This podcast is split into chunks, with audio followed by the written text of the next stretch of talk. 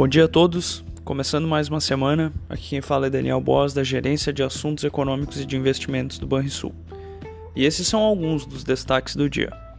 Futuros americanos se mantêm estáveis na manhã desta segunda-feira, e as bolsas europeias têm leve alta, após as bolsas asiáticas fecharem com resultados variados entre si. Investidores se preparam para dois dias de reuniões do Fed.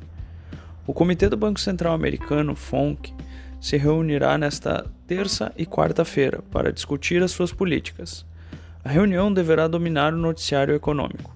A expectativa é de que o Fed mantenha sua política inalterada e volte a minimizar o impacto na aceleração da inflação. No entanto, suas previsões sobre taxas de juros e ritmo da economia podem afetar os mercados e, por esse motivo, o evento se faz fundamental para possíveis sinalizações de que a inflação talvez não seja um fenômeno transitório. O primeiro-ministro do Reino Unido, Boris Johnson, deve anunciar nesta segunda o prolongamento de restrições no país, como forma de buscar controlar a expansão de Covid-19. O Reino Unido luta contra uma elevação de casos com a variante Delta descoberta pela primeira vez na Índia.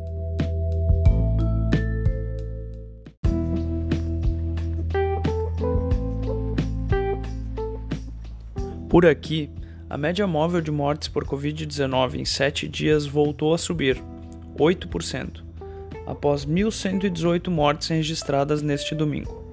Governos estaduais começam a antecipar as perspectivas de finalização da vacinação do público-alvo da campanha.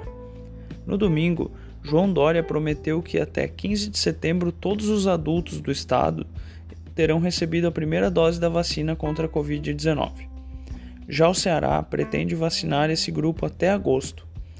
Governo federal prepara uma medida provisória que criará uma Câmara de, re... de Regras Excepcionais para usinas hidrelétricas, que concentraria o poder de estabelecer, excepcionalmente, limites de uso, armazenamento e vazão de usinas hidrelétricas, em um momento em que as principais barragens do sistema operam em patamares mínimos históricos.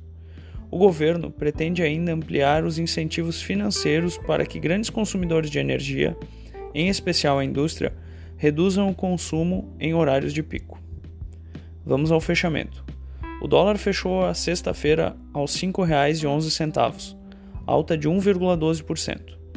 O Ibovespa fechou aos 129.441 pontos, uma queda de 0,13%. O S&P 500 fechou a sexta aos 4.247 pontos, uma alta de 0,19%. DI futuro para janeiro de 2022, o juro curto, registrou queda de 2 pontos base, a 5,29%. O DI futuro para janeiro de 2027, o juro longo, registra alta de 12 pontos base, a 8,53%. Agenda do dia. Na zona do euro, o Banco Central Europeu realizará um pronunciamento.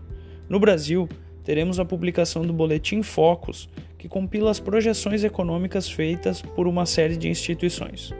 Ainda, o BC divulgará o IBCBR, considerada a prévia do PIB. Tenham todos uma excelente semana.